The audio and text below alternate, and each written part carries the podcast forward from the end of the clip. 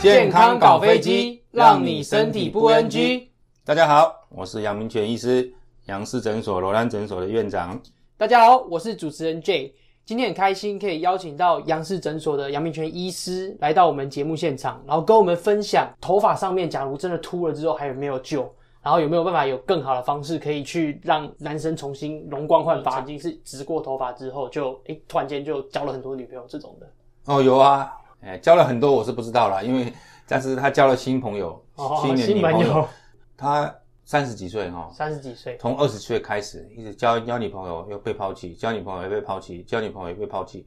哦，这样连续我看没有七八，没有没有十个，大概有七八个。哇，对，他被抛弃，他跟我讲的啦。嗯，那可是他来我们这边的时候有带女朋友来哦，还有带女朋友来。对，来来来植发的带女朋友来哦。嗯，那个时候他还先咨询嘛，嗯，先咨询完之后他还没决定嘛。对，还没决定，然后最后他来值的时候，哎，女朋友就不见了，又又被抛弃了一次，又被抛弃了。哎，对，然后他就说，他就下定决心要好好好好配合医师的这个医嘱，把头发救回来。对，啊，结果到最后术后大概一年的时候，我们会追踪嘛？对，追踪的时候呢，他回来的时候呢，哎，带一个新的女朋友回来，带一个新的女朋友回来，对对对。都一年半左右，看到他情绪就不太对。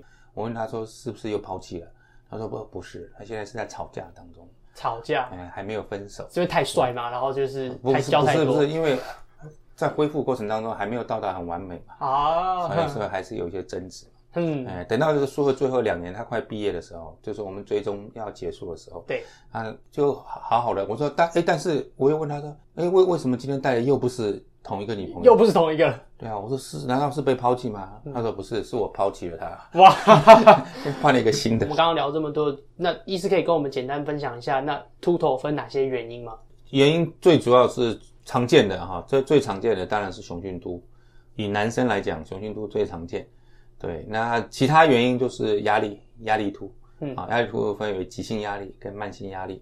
女生的话，可能还多一个产后落发。产后弱发，对对对，还有压力突啊。那女生也有雄性秃，只是没有男生那么多。是，对，大概是呃五比一，就五比，五个男生会有一个女生啊，这是他的呃脱发的这个掉发的原因。所以来到这边，就是医生会用什么样的方式去检查出他到底是压力突还是雄性突嘛？第一个我们要问病史嘛，就是说问他爸爸妈妈、爷爷奶奶啊。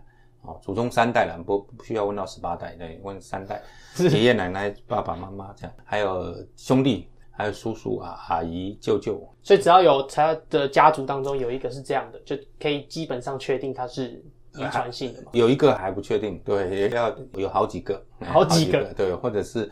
很严重，或者是爸爸很严重，或妈妈很严重才会确定。那有时候是还要追到外公那边。外公，哎，对。可是大部分人有时候就外公很早就过世了，譬如说或爷爷搞过，他也还不清楚。是对，有的可能说搞不好他都不清楚他的爸爸，因为很早就他妈妈就离婚了，所以有时候病史很难去确认。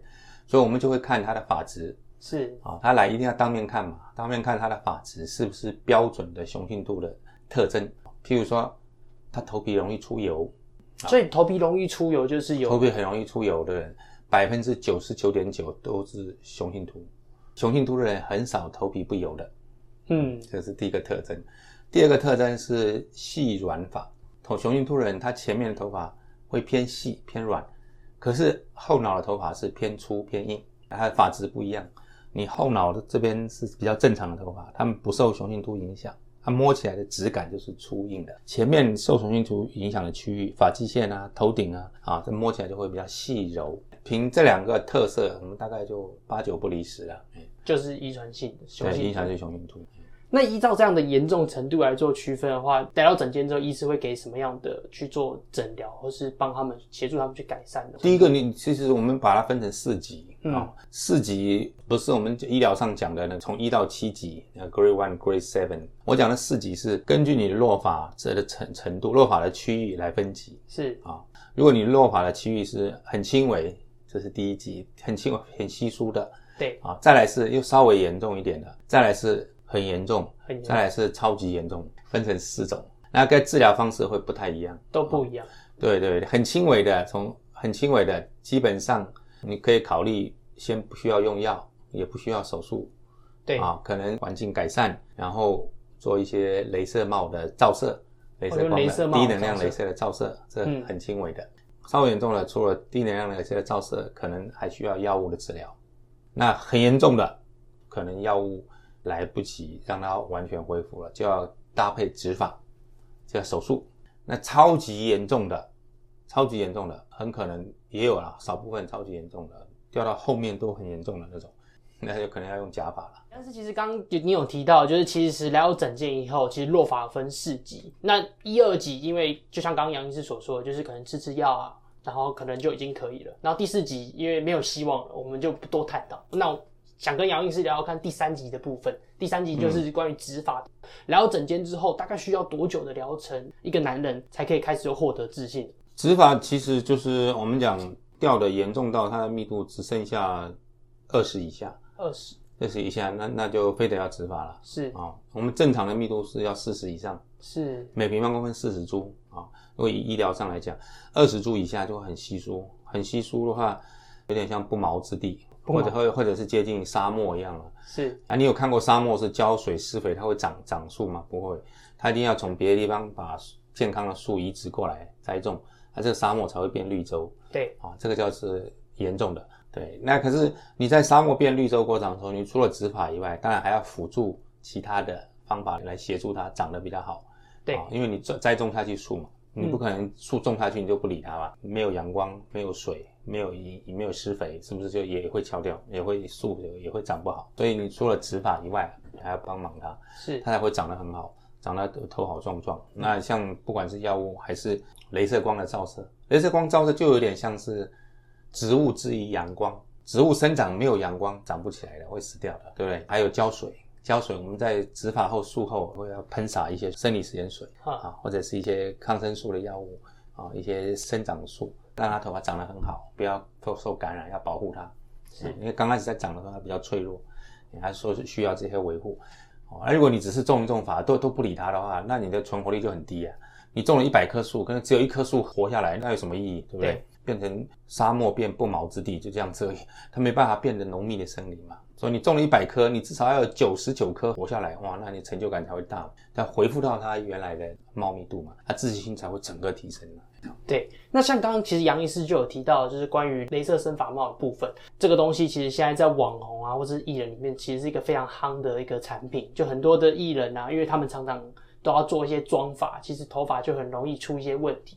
那其实像我们之前就有个活动，也有采访到 Kevin 老师，还有客家一哥小钟，他们也有分享关于在使用居家照射镭射光之后的一些的感想。嗯、那我们就来听听看他们在使用过后的一些心得。其实戴镭射生发帽第一件事情让我感觉的是，呃，落发的情形，嗯，比较获得改善。获得改善之后啊，嗯、我大概戴了两个多月，我的发型师跟我说，Kevin 老师。你长你的头发有很多，大概三公分、两公分左右的长度的细发都开始长出来了，非常方便。它甚至可以就是你可以呃，譬如说你出国或者你去呃到其他地方去旅游，或或者要不在家两三天，它可以随身携带，因为它非常的轻，而且携带方便，然后呃使用很方便，三岁小孩都可以用，它就直接按下去就可以，二十五分钟的疗程，暂停也可以，你可以去干嘛都可以。好，那我们其实刚刚已经听完，就是关于我们 Kevin 老师还有小钟哥的分享之后，那这边呢还是想要再跟杨医师请教说，镭射帽真的就像他们说的一样这么有效吗？这要看两个层次了哈。第一个是说你照的时间跟方法对不对？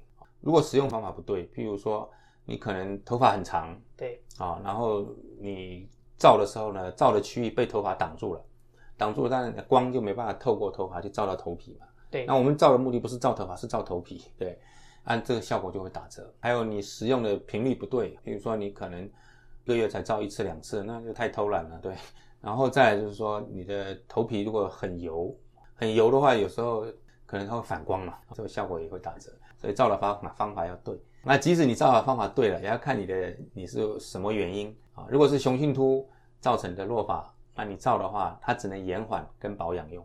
你没办法照了之后又回到你年轻时候浓密。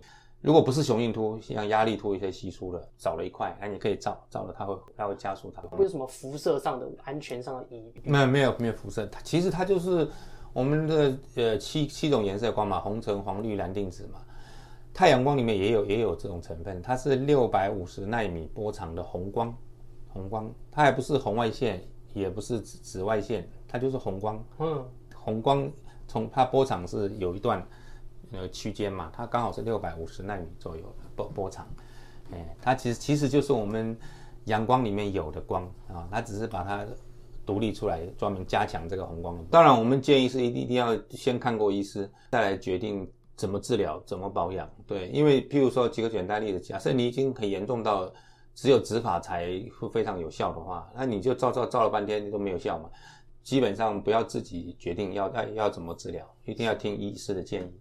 那因为我刚讲过，就是分级分成四级，四级可能患者也没办法知道自己是第几级啊，所以你要先咨询医师，知道说哦，你是第一级轻微的，或者稍微严重的，或者严重的，或者超级严重的。对，啊，如果你一定是超级严重，照了半天也没有用，你手术也没有用啊，吃药搞不好也有有限啊，就直接直接戴假发就好了。对是 啊，如果你很轻微的，有些你需要照光，或者你需要吃药，那可能药物也有不同，针对你的。情况是压力凸呢，还是雄性突，也要区分一下。对，区分一下用的药物也不一样啊。好，那照光的效果也不同啊。是压力凸的照光效果也许好一点，但雄性突的单纯照光的效果就没那么好啊，顶多只是保养跟圆环嘛。今天真的很感谢杨医师跟我们分享了这么多关于落发，然后包括怎么保养，甚至是。植发啊，这些的相关的卫教知识。嗯，那听众朋友们，假如有任何的疑问的话，其实也欢迎在底下留言告诉我们。那我们健康搞飞机，让你身体不 NG。我们下次见喽，拜拜。好，拜拜。